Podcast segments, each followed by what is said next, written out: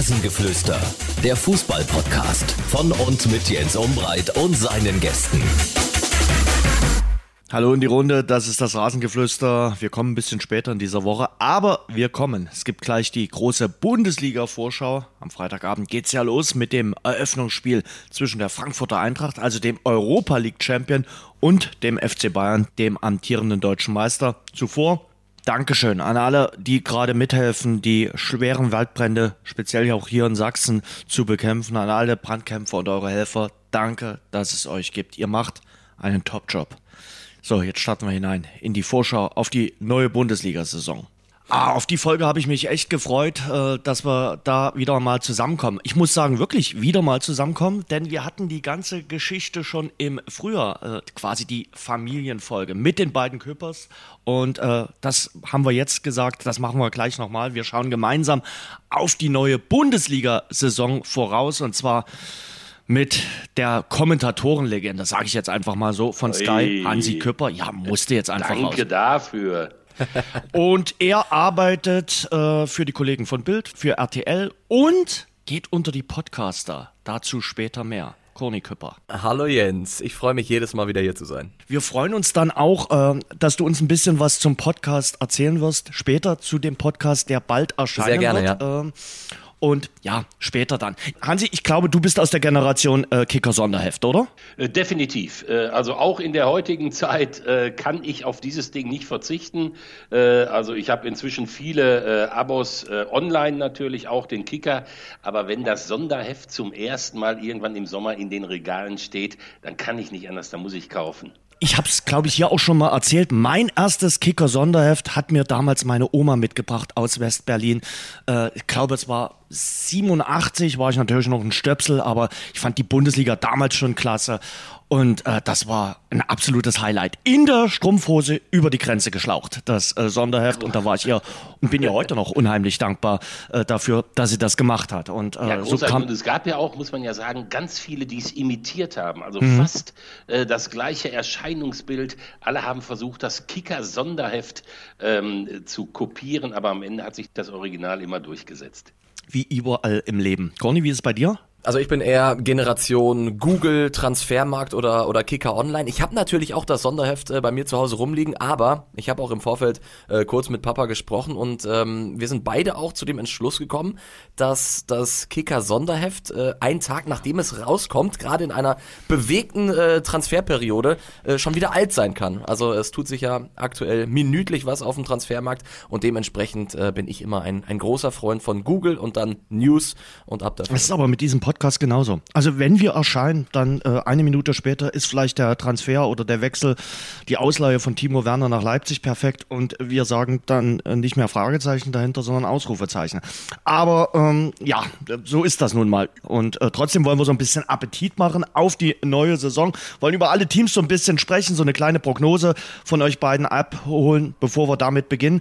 Was glaubt ihr, wird die neue Saison attraktiver, besser? Also ich würde jetzt natürlich super gerne sagen, weil ich auch den Fußball liebe und natürlich mit der Bundesliga groß geworden bin, yo, das wird richtig toll.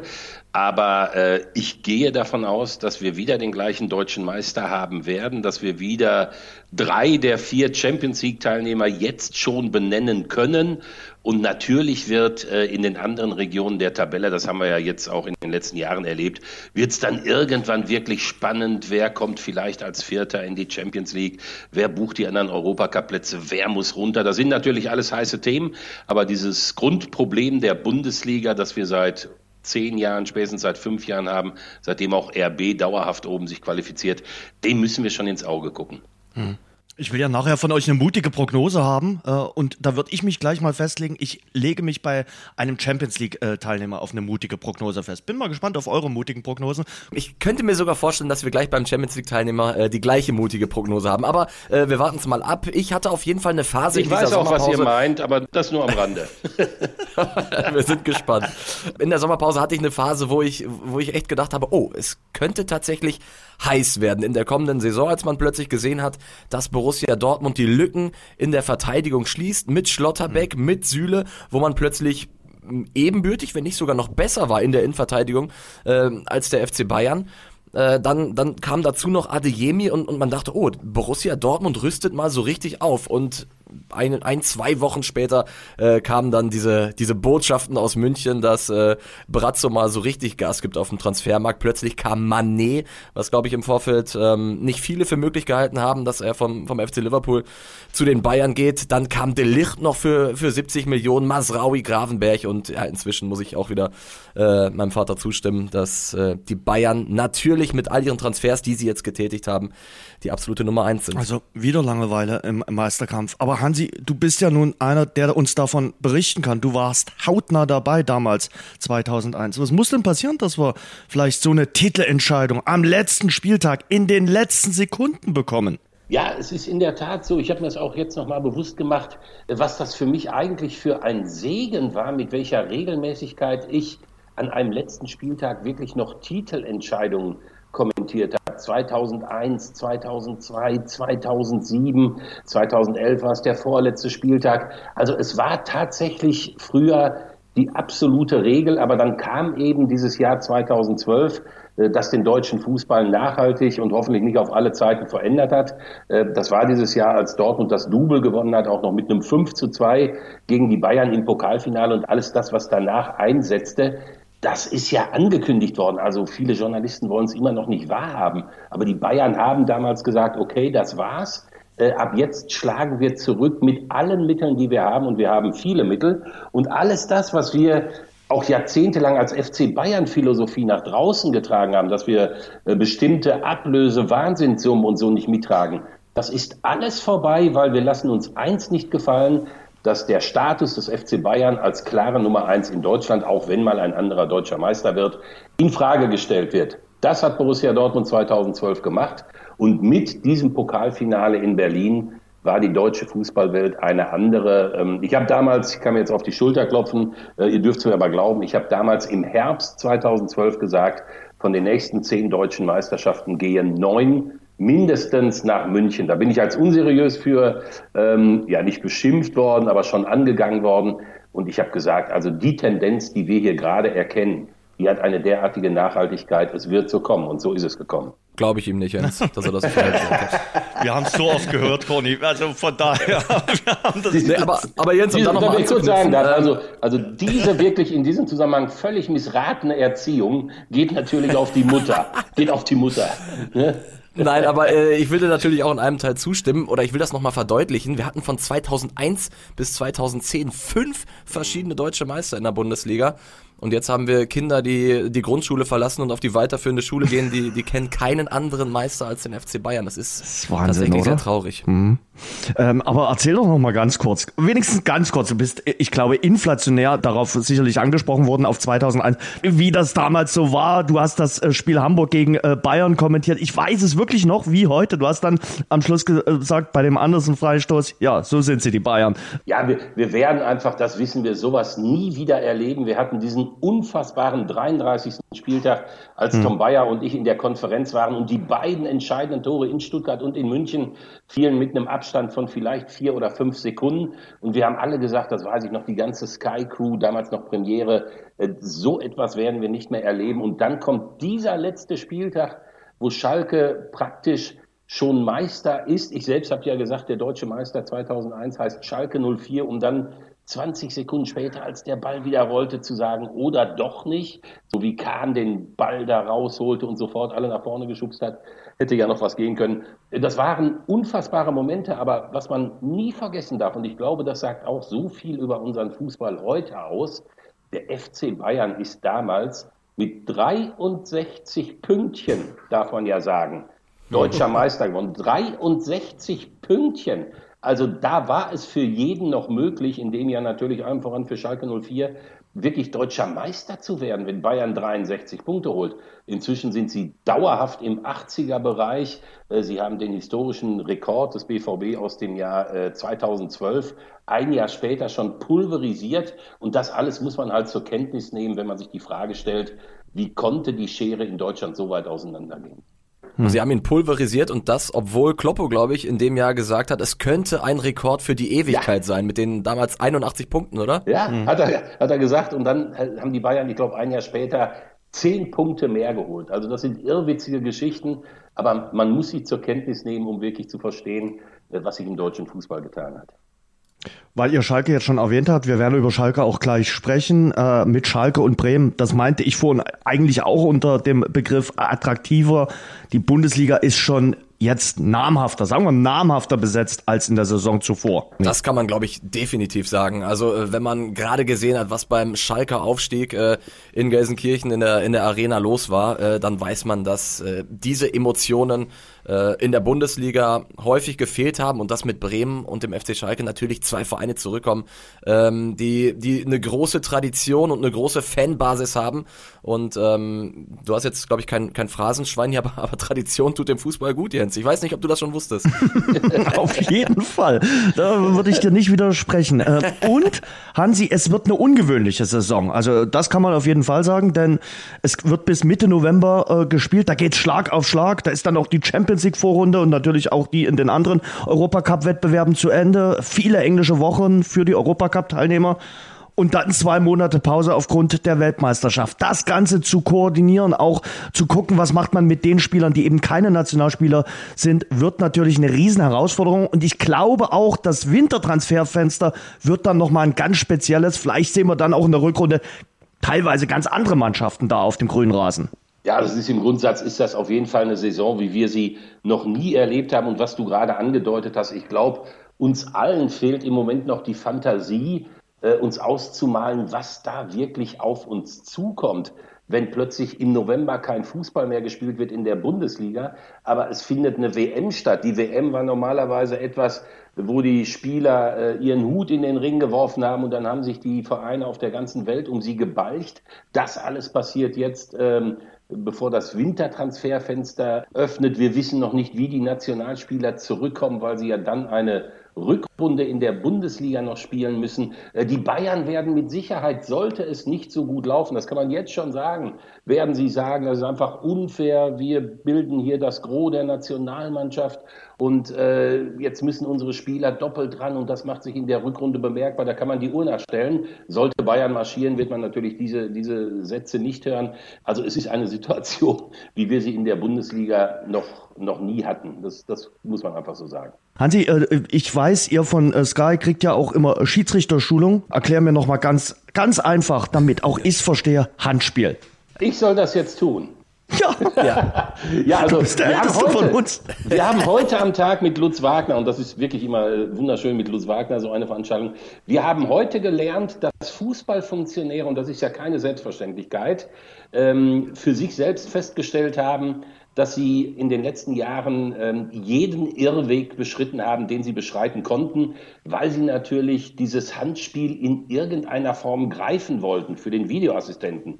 Und äh, je mehr sie sich ausgedacht haben äh, beim Handspiel, umso mehr sind sie in die Irre gekommen. Und deswegen haben wir heute gelernt, dass tatsächlich das Handspiel wieder reduziert werden soll auf die ursprüngliche Idee. Klares Handspiel ist, wenn der Ball zur Hand geht, Zweitens, klares Hand- oder Handspiel ist, wenn sich, Achtung, nicht die Körperfläche, sondern die Abwehrfläche vergrößert und das Ganze aber geschieht mit dem äh, Ziel, dir einen Vorteil zu beschaffen. Nur diese beiden Dinge zählen noch. Also die Schiedsrichter sollen künftig sich immer die Frage stellen, wollte der sich hier wirklich gerade einen Vorteil verschaffen. Wenn man es so pfeift, dann könnte es in der nächsten Saison ein bisschen besser werden.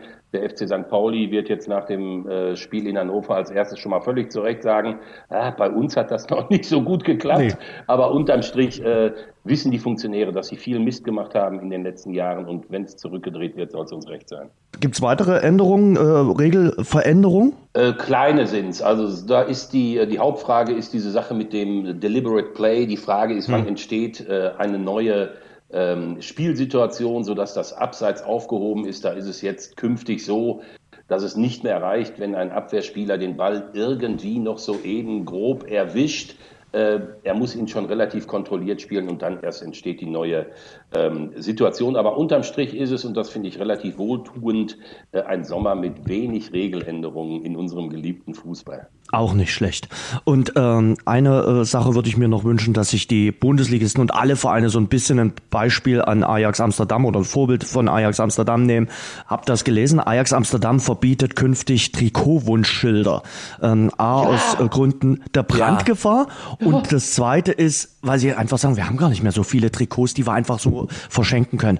Also ich muss mal sagen, am Anfang fand ich das noch lustig, wenn äh, ein Kind oder natürlich hat das das Kind nicht draufgeschrieben, ein Elternteil draufschreibt, Mensch, Thomas, kann ich bitte dein Trikot haben? Aber mittlerweile in jedem Stadion 28.714 äh, Schilder, tausche Olaf für äh, Trikot von dir oder was weiß ich nicht alles. Es geht mir einfach nur noch auf den Zeiger. Es ist einfach nur noch fürchterlich. Und wie du gesagt hast, die Entwicklung, ich glaube, das hat in den letzten ein, zwei Jahren so richtig angezogen. Und plötzlich siehst du da gerade über, über dem Spielertunnel äh, sind Schlimm. nur noch Leute, er, Erwachsene und Kinder ja. mit Plakaten und Zetteln und Pappe und immer nur bitte gib mir dein Trikot. Es ist wirklich fürchterlich und äh, ich habe das heute auch gelesen und habe mir gedacht, oh, gerne äh, als Vorbild nehmen, gerne nachziehen, liebe, liebe Bundesliga. Ja, ich, bin sofort dabei. Darf ich eine ganz schnelle Geschichte erzählen zu dem Thema, weil mich am, am Wochenende kaputt gelacht hat?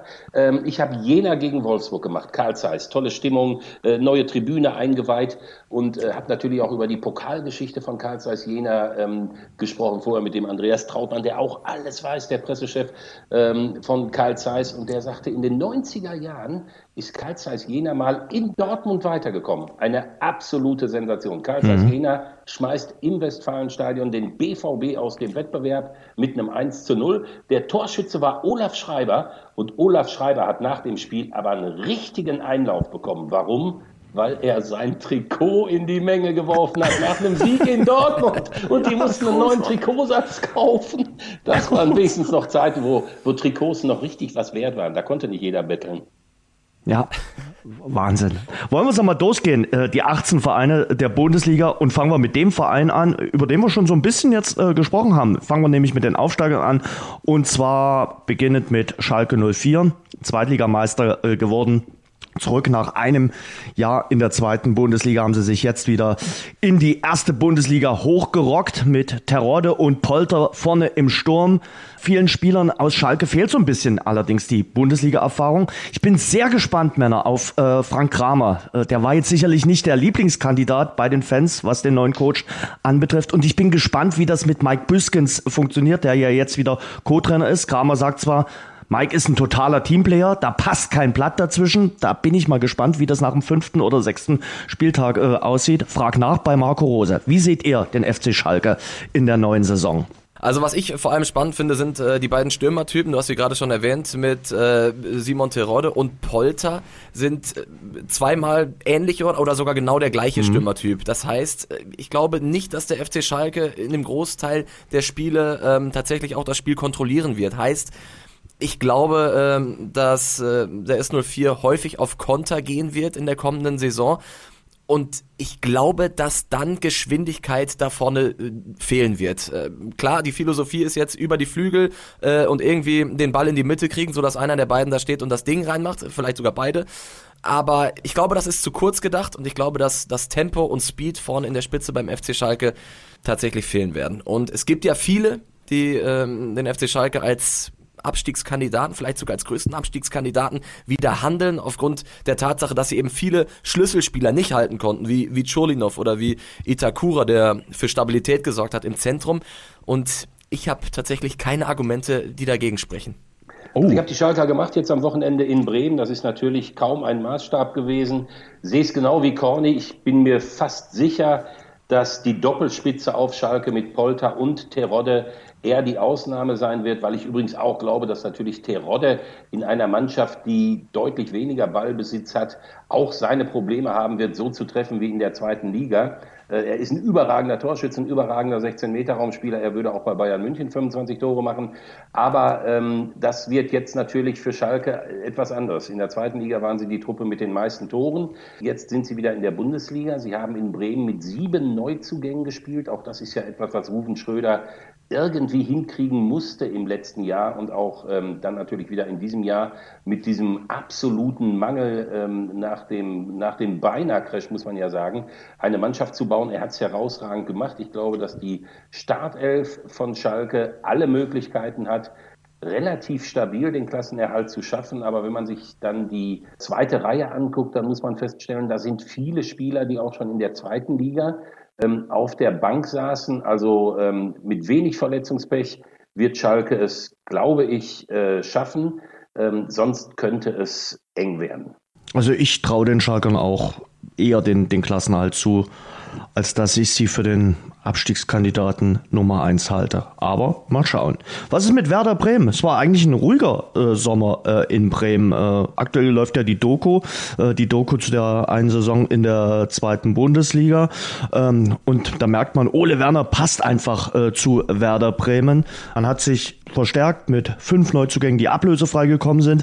Nur einer hat ein bisschen Kohle gekostet oder kräftig Kohle für Werder, vier Millionen Euro. Jens, ich hätte Starge gesagt, aber er wird ja staged ausgesprochen angesprochen. Und die große Frage, und die frage ich jetzt die Farbexperten, habt ihr das Auswärtstrikot von Werder Bremen? Das war, glaube ich, die größte und wichtigste Diskussion teilweise unter den Fans, was äh, das für eine Farbe ist. Ist das Lachs oder Mortadella? Also für mich ist es ganz klar Mortadella. Äh, Ole Werner hat gesagt, es ist Pfirsich. Ähm, ich würde sagen, es ist Mortadella. Habt ihr es gesehen? Ihr habt es nicht gesehen, Frage oder? jetzt. Also wir sind noch beim Fußball und nicht hm? in der Feinschmeckabteilung des KDW. Ne? Mortadella, Pfirsich, Lachs. Ich würde mich da schwer zurückhalten. Also, okay, also ich sage, es ist Mortadella, was die Farbe betrifft. Hm? Ich, ich, sage, ich sage, es ist eindeutig Lachs. Okay, gut. Ja, dann sage ich Pfirsich, dann haben wir es wenigstens. gut. Hauptsache Auswärtstrikot. Hm. Aber es erinnert so ein bisschen an das Torwarttrikot von Tim Wiese. Ja, vielleicht ist das äh, das, äh, die, das Erinnerungstrikot, dass man sagt, ja. Mensch, für Tim Wiese an die, als Erinnerung an die alten Zeiten. Conny, fang an mit Werder, deine Einschätzung. Also Werder, seit, seitdem Ole Werner da ist, absolut stabil. Äh, als er damals übernommen hat, glaube ich, direkt sieben Spiele gewonnen und dann war der Aufstieg eigentlich auch gar nicht mehr so richtig in Gefahr. Äh, ich glaube, dass der Kader von Werder ähm, auf jeden Fall ausreicht, um die Klasse zu halten mit äh, Bittenkur, mit äh, Weiser, den sie jetzt fe äh, fest verpflichtet haben, mit den beiden hässlichen Vögeln vorne drin, die selbsternannten hässlichen Vögel natürlich, Duxch und Füllkrug, äh, die letztes Jahr über die Hälfte aller Tore äh, geschossen haben. Also für mich hat Werder Bremen tatsächlich äh, einen, einen durchschnittlichen Bundesliga-Kader und äh, dementsprechend gehe ich davon aus, dass sie keine sorglose Saison spielen werden, aber am Ende die Klasse halten. Ja, ich sehe es ähnlich. Also der Trend war ganz klar auf Seiten von Werder, als Ole Werner kam. Äh, ich erinnere mich, in der Frühphase habe ich äh, Werder in Dresden gesehen, 3-0 verloren, desolat. Habe sie in äh, Darmstadt kommentiert, klar verloren, ich glaube auch 3-0, desolat. Habe gesagt, Werder Bremen ist jetzt schon ähm, versumpft in der zweiten Liga. Das war meine Prognose damals.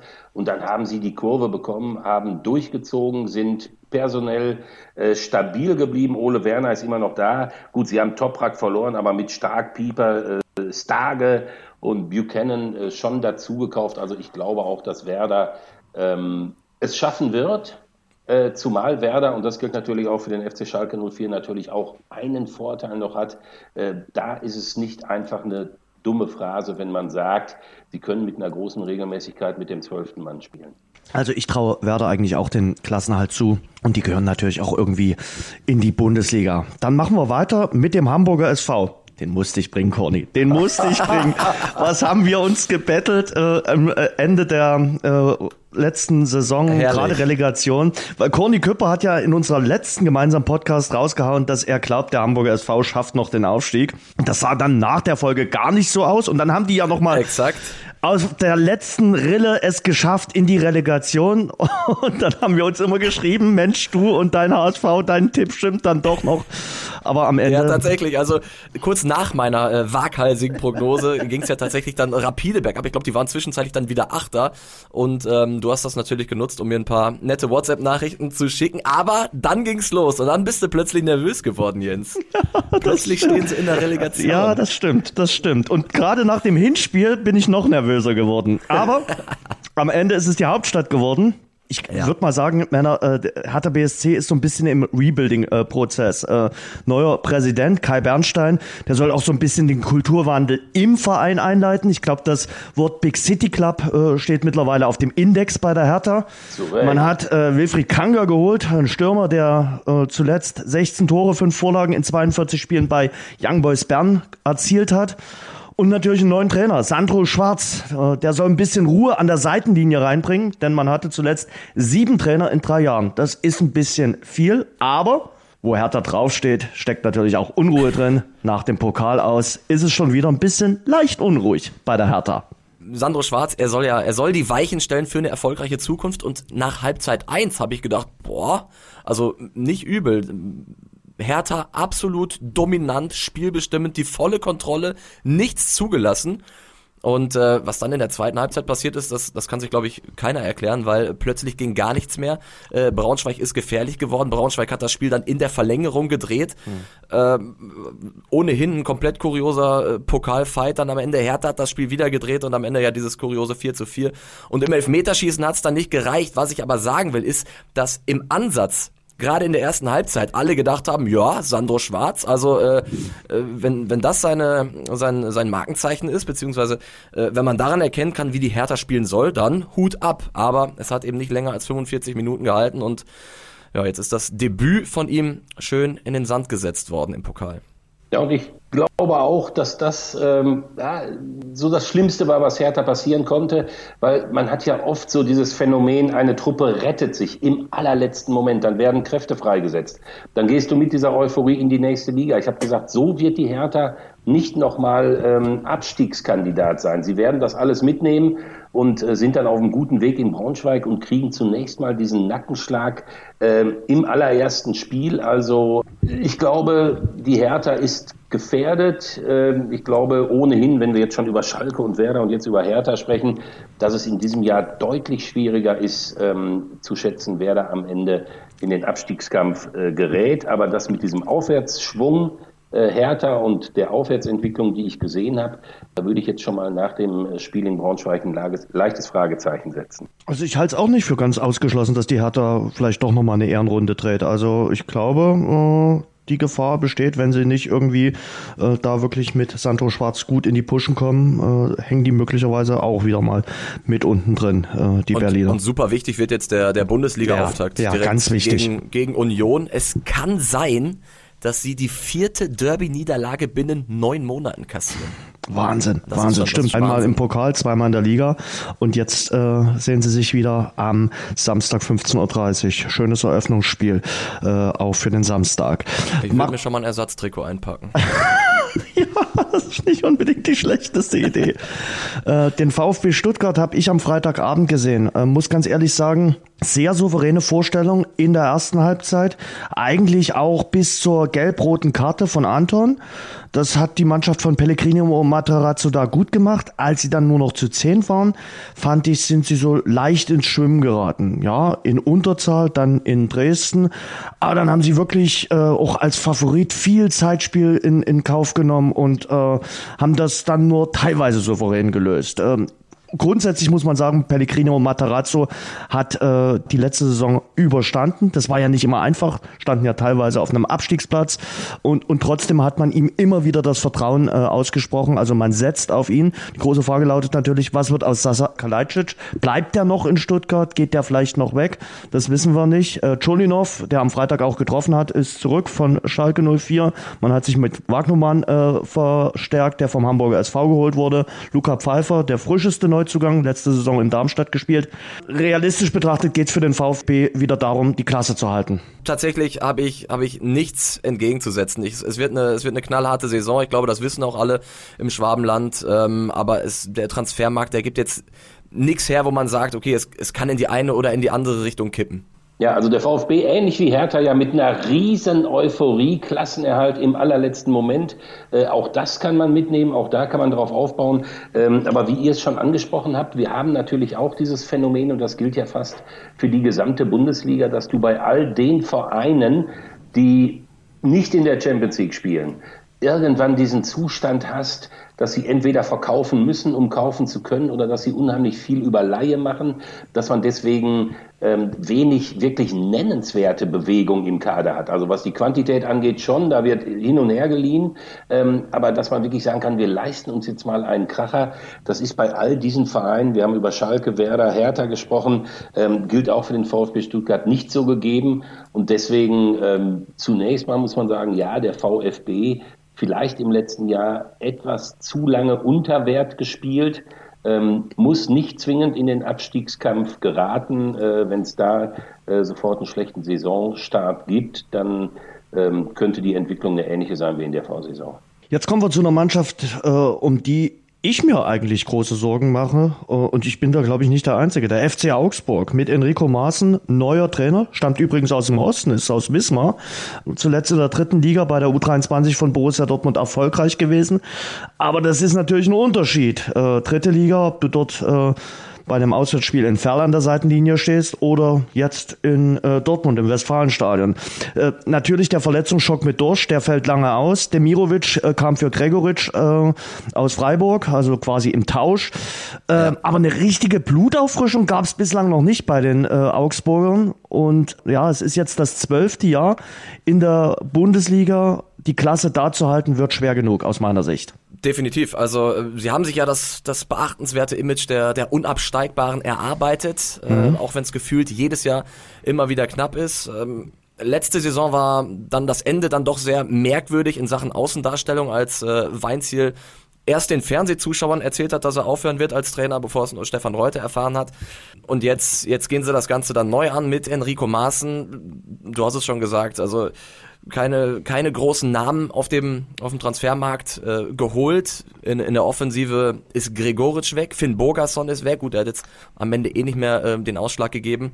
Und die Hoffnung liegt dann wieder auf Niederlechner und, und Peppi. Und Augsburg wird wieder bis Mai äh, gegen den Abstieg kämpfen. Ob sie den Kampf dann gewinnen, das wage ich nicht zu prognostizieren. Ja, also ich äh, würde jetzt normalerweise auch sagen, ja, der FC Augsburg ist ein ganz äh, heißer Kandidat. Die Probleme in der Vorsaison, diese äh, unglückliche Außendarstellung, Corny hat es gerade beschrieben, nicht so richtig FCA-like, aber auf der anderen Seite muss man sagen, ich erinnere mich, als die T-Shirts verteilt wurden vor zwei Jahren, zehn Jahre Liga, das ist mehr wert als so manche deutsche Meisterschaft oder so ähnlich.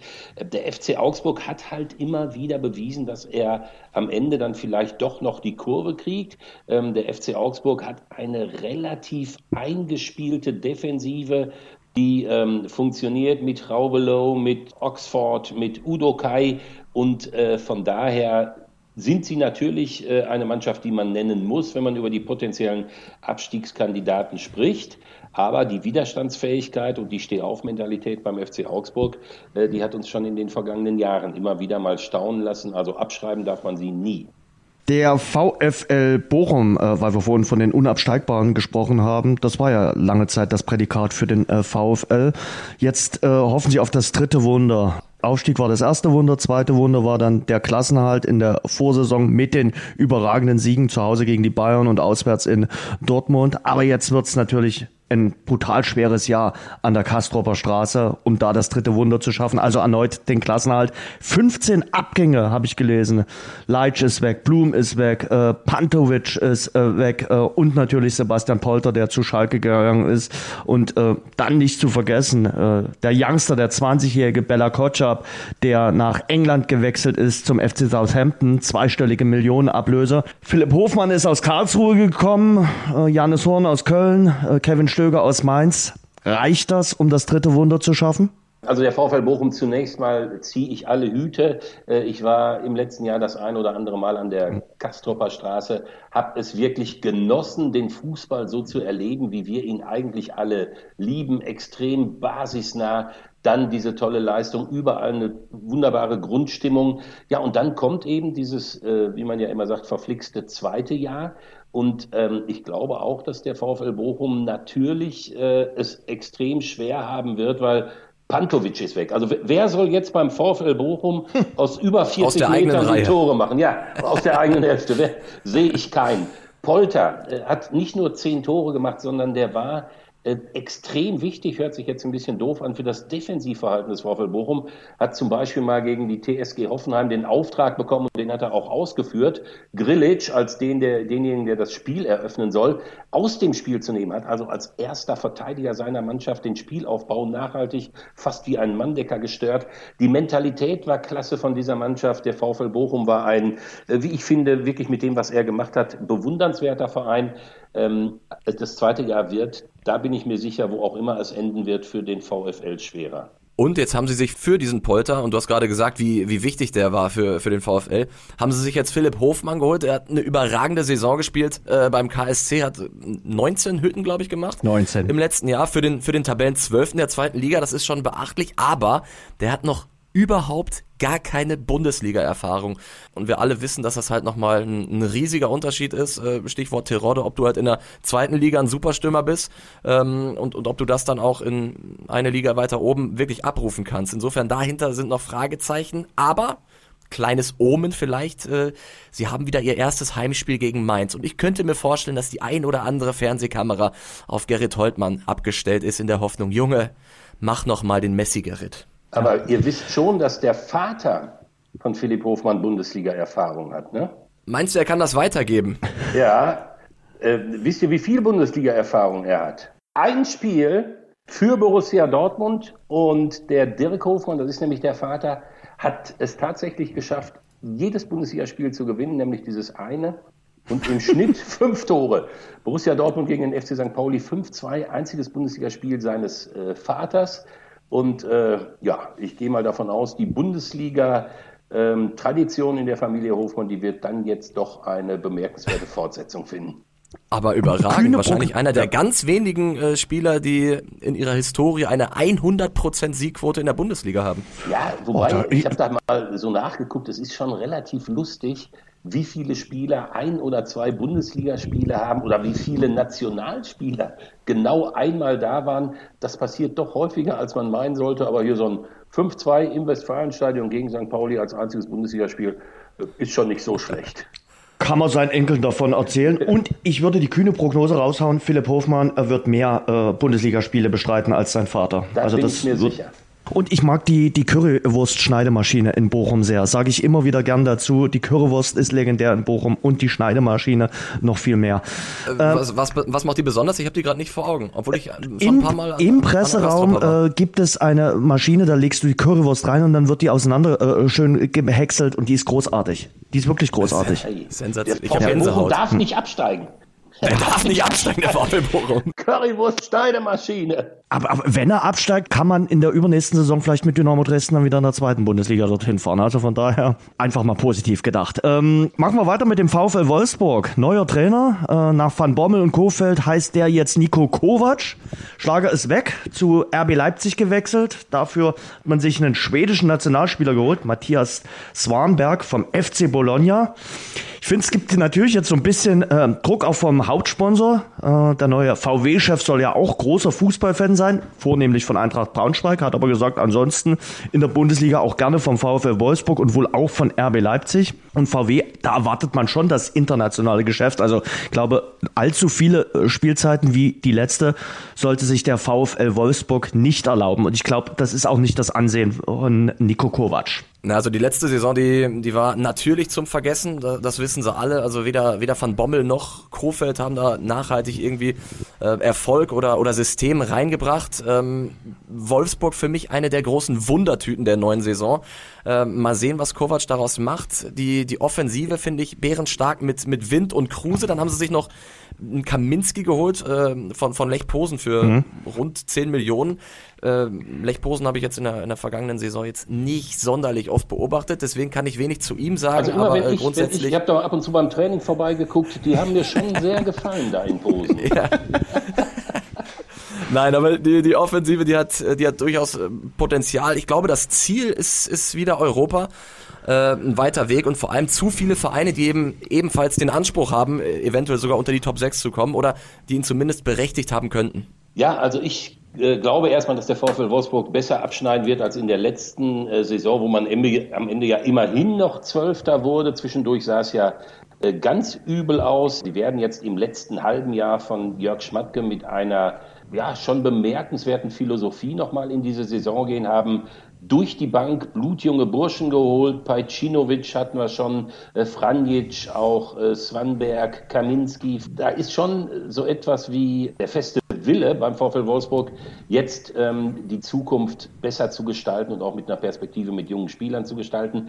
Ähm, das Problem beim VfL Wolfsburg, selbst wenn sie am Ende, sagen wir mal, Sechster oder Siebter werden sollten, Europa League oder Conference League, man hat einfach beim VfL nicht den Eindruck, wenn man auf die Vergangenheit zurückguckt, ähm, dass diese kleineren Europapokale ähm, tatsächlich in Wolfsburg äh, eine Menge bewegen. Ich erinnere mich daran, dass Klaus Allofs mal richtig sauer war beim ersten Champions League Gruppenspiel, ich glaube gegen einen Moskauer Verein, als da nur 15.000 waren. Also das wird ein Grundsatzproblem. Eigentlich möchte ähm, das Werk und der Verein in die Champions League, aber der Weg nach da oben, der ist nun mal ganz eng und steinig, weil sich da die eine oder andere Truppe ähm, noch befindet. Äh, die bessere Perspektiven hat. Aber der, der erste kleine Aufwärtstrend ist unter Kovac schon zu erkennen. Das habt ihr, das habt ihr mitbekommen. Ne? Also er hat im, im DFB-Pokal die, die, der, der hat die Anzahl der erlaubten Auswechslungen nicht überschritten. Also und im, im DFB-Pokal damit weitergekommen und äh, damit äh, der erste Teilerfolg. Ich glaube, bei dem Verein, über den wir jetzt reden, würde jedes Conference League-Spiel äh, ein, ein, Fest und ein Feiertag werden. Äh, letzte Saison war es jedes Europa League-Spiel gekrönt, natürlich dann mit den sensationellen Auftritten gegen Barcelona, gegen West Ham und natürlich dann auch im Finale gegen die äh, Glasgow Rangers. Die Eintracht aus Frankfurt, der amtierende Europa League-Sieger, äh, startet natürlich nun in dieser Saison in der Champions League. Die Euphorie ist riesengroß. Alle freuen sich auf das Abenteuer. Ich finde, der Kader ist noch breiter aufgestellt oder man hat ihn breiter aufgestellt. Klar ist Hinteregger weg. Alario hat man für vorne geholt und alle schauen natürlich auf Mario Götze. Also wenn ich über die Eintracht spreche äh, in dieser Zeit, dann äh, muss ich das wirklich tun. Äh, ja, mit aller, allergrößter Bewunderung. Eintracht Frankfurt ist für mich ähm, so, wie sich der Verein und die Mannschaft äh, im letzten Jahr präsentiert hat. Äh, Achtung, ganz großes Wort, der stolzeste Verein in Europa. Die Art und Weise, wie sie Barcelona äh, gerockt haben und Barcelona gedemütigt haben. Äh, die Art und Weise, wie sie als erster deutscher Verein die äh, Europa League gewonnen haben. Das war einfach nur großartig. Wenn ich den Präsidenten Peter Fischer sprechen höre, geht mir das Herz auf. Also diese Eintracht hat nicht nur den Fans der Eintracht, sondern ich glaube dem ganzen deutschen Fußball extrem gut getan. Und äh, wenn oft davon die Rede ist, dass ja die Zugpferde der Bundesliga auch besonders viel Geld bekommen müssen, damit wir international ähm, wettbewerbsfähig bleiben, dann sage ich einfach mal, also das Zugpferd der Bundesliga in der letzten Saison war ohne Wenn und Aber Eintracht Frankfurt auf dem Rasen und auf den Rängen. Und ich glaube und habe auch den Eindruck, äh, dass die Art und Weise, wie man sich jetzt auf dem Transfermarkt aufgestellt hat, ähm, einiges, einiges versprechen lässt. Also ich vermute auch mal, dass ihr beiden, als wir über die äh, Champions League Teilnehmer gesprochen haben und über eine mögliche Überraschung an die Eintracht gedacht habt. Mit Götze, mit Alario, mit Kolomurani, der ja schon gezeigt mhm. hat, was er drauf hat, äh, jetzt im Pokal mit Alidou. Äh, also wie gesagt, die Eintracht eine wunderbare Geschichte und ich hätte kein Problem damit, wenn die noch ein bisschen weitergeht. Also ich kann, ich kann jedes Wort, was du jetzt gesagt hast, äh, unterschreiben. Ich habe die Eintracht ja in der, in der letzten ja. Saison in der Europa League relativ häufig kommentiert ähm, und es war einfach immer wieder Gänsehaut, äh, die Emotionen, die Begeisterung. Es war wirklich grandios und jetzt stehen sie erstmals vor einer neuen Situation, weil in den letzten Jahren mussten sie sich ja immer wieder neu erfinden, weil plötzlich die Vereine mit mehr Geld gekommen sind und haben sich die Leistungsträger äh, bei der Eintracht geschnappt. Das war damals äh, die, die Büffelherde mit, mit Rebic, mit Jovic, mit Aller. Das war im Jahr danach dann André Silva, der plötzlich äh, das Ganze kompensieren musste und tatsächlich eingeschlagen ist mit, mit 28 Toren in einer Saison.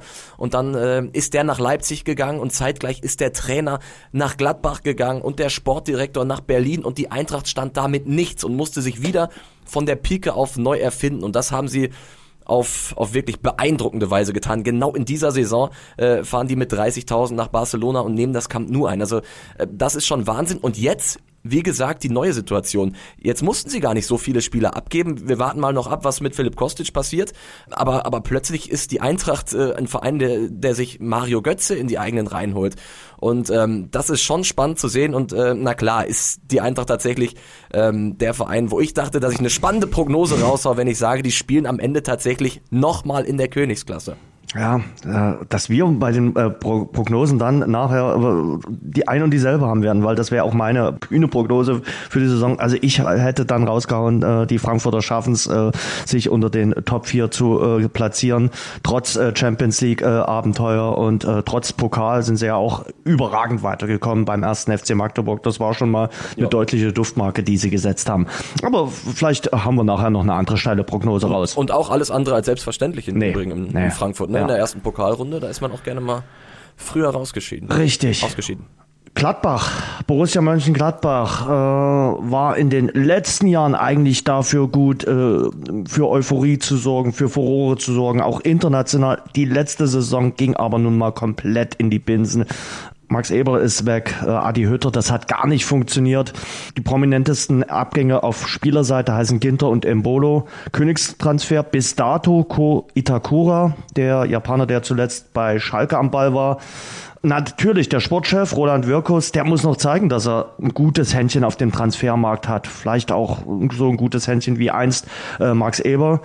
Natürlich hat man auch einen neuen Trainer geholt mit Daniel Farke. Ähm, der gibt sein Debüt auf der Bundesliga-Trainerbank, aber der hat in der Premier League gerade mit Norwich äh, für Aufsehen gesorgt, steht für Leidenschaft, aber eben auch für Kreativität. Was traut ihr den Gladbachern mit Farke zu, Hansi? Also Gladbach äh, in der Tat, du hast es beschrieben, in den letzten Jahren mit äh, Max Eberl äh, ein Verein, der bemerkenswertes geschafft hat, weil er einfach aus diesem Mittelmaß der Bundesliga, und wir reden ja immer auch über die finanziellen Möglichkeiten, die du hast, sich rausbewegt hat und plötzlich dann mal Champions League gespielt hat. Das Ganze natürlich auch mit einem extrem emotionalen Umfeld. Dann gab es die Riesenernüchterung. Äh, man hat ja immer noch den Eindruck, dass der Weggang von Rose, der ja ein Erfolgstrainer war, eigentlich passte ja äh, das Gesamtkonstrukt Borussia Mönchengladbach, ähm, dass die Borussia das nicht so richtig weggesteckt hat. Und ähm, wenn man sich nur einfach äh, die Neuerungen auf dem Transfermarkt anguckt, muss man sagen, ja, da passiert eigentlich auch relativ wenig, aber sie haben im letzten Jahr deutlich unter Wert gespielt. Das müssen sie ändern. Äh, wenn sie es ändern, wenn die Einzelnen zurückkommen zu alter Leistungsstärke, ist dieser Kader von Borussia Mönchengladbach immer noch äh, ein Kader, der ähm, die Europa League buchen kann. Ja, ich finde es auch super, super spannend. Was passiert am Niederrhein? Adi Hütter desaströs gescheitert, äh, schlechte Leistung über die komplette Saison hinweg, äh, Stimmung überall am Tiefpunkt. Und ich glaube, dass es extrem wichtig ist, dass sie jetzt äh, den Fokus auf die Defensive legen, weil das war das große Problem bei der Borussia in der letzten Saison. Ich glaube, äh, nur Hertha und und Fürth haben mehr Gegentore kassiert als Borussia Mönchengladbach. Daran gilt es zu arbeiten und ich glaube, dass Itakura äh, ein, ein sehr guter Transfer ist, um das Zentrum und die Defensive zu stabilisieren. Und ja, was Papa gerade gesagt hat, äh, super wichtig, dass, dass die Leistungsträger, die in der letzten Saison nicht an ihr Limit gekommen sind oder weit weg waren vom Limit, dass die jetzt wieder angreifen, wie Markus Thuram, der im DFB-Pokal jetzt direkt mal einen Hattrick gemacht hat. Ja, ist kein Gradmesser, aber immerhin, jetzt hat er schon mal so viele Pflichtspieltore äh, wie in der ganzen vergangenen Saison. Und ähm, der Kader an sich, was die Namen angeht, äh, sehe ich auch obere Tabellenhälfte natürlich, äh, wenn nicht sogar noch ein bisschen mehr. Ob sie es abrufen können, sehr interessant, was Farke aus, aus der Borussia macht. Obere Tabellenhälfte sehe ich auch. Ob es unbedingt für Top 6 reicht, weiß ich noch nicht so wirklich äh, bei Borussia Mönchengladbach. Dort rein in die Top 6 will auch die TSG Hoffenheim, auch die mit neuem Trainer André Breitenreiter mit der Empfehlung Schweizer Meister geworden zu sein mit dem FC Zürich.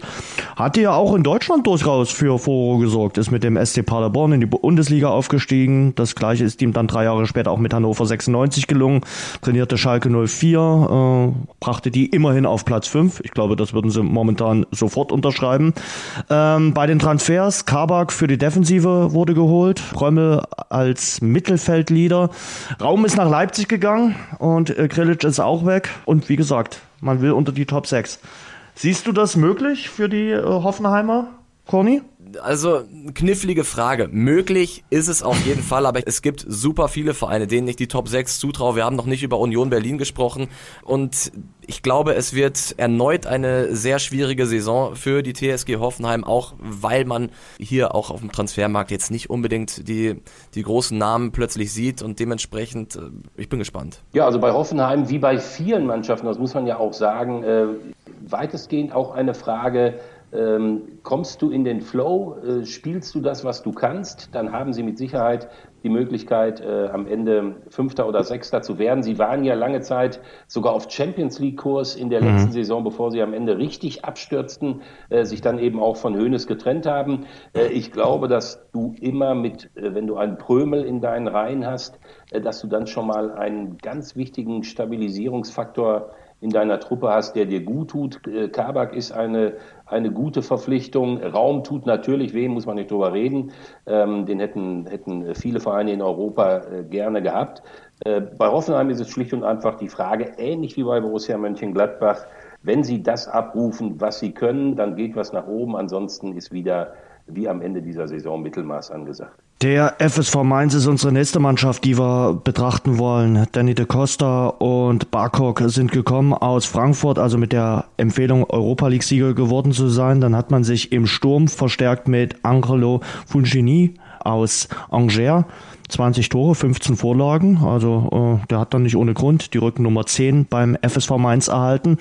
Und Bo Svensson ist natürlich ein Erfolgsgarant. Äh, der hat in den letzten Jahren abgeliefert, seitdem er im Amt ist äh, und hat dort auch eine Erfolgsgeschichte geschrieben beim FSV Mainz. Ich glaube, seine Trainerkarriere wird auch in Mainz nicht zu Ende sein. Das glaube ich auch. Also was Bo Svensson äh, abruft, ich glaube jetzt seit eineinhalb Jahren, äh, das Bemerkenswerte war, glaube ich, äh, diese, diese eine Rückrunde, wo er äh, den ersten FSV Mainz vom klaren Abstiegskandidaten dann tatsächlich in die obere Tabellenhälfte geführt hat. Bo Svensson, der vermutlich wichtigste Faktor? Ja, also ich finde, Mainz ist schon ein Verein, der wirklich davon lebt, dass er ganz klare Strukturen hat. Svensson gerade angesprochen, super wichtig, äh, mit Sicherheit natürlich auch ein Trainer, den wir irgendwann woanders sehen werden, wäre ja, wäre ja ein Wunder, äh, wenn man beim 105 äh, Bundesliga-Trainer wird und nicht eine große Karriere hinlegt. Stichwort Klopp, äh, Tuchel, Jühlmann. Also da bin ich ganz sicher. Und äh, Mainz 05 ist einfach ein Verein, der für eins steht. Zwischenzeitlich war es mal anders.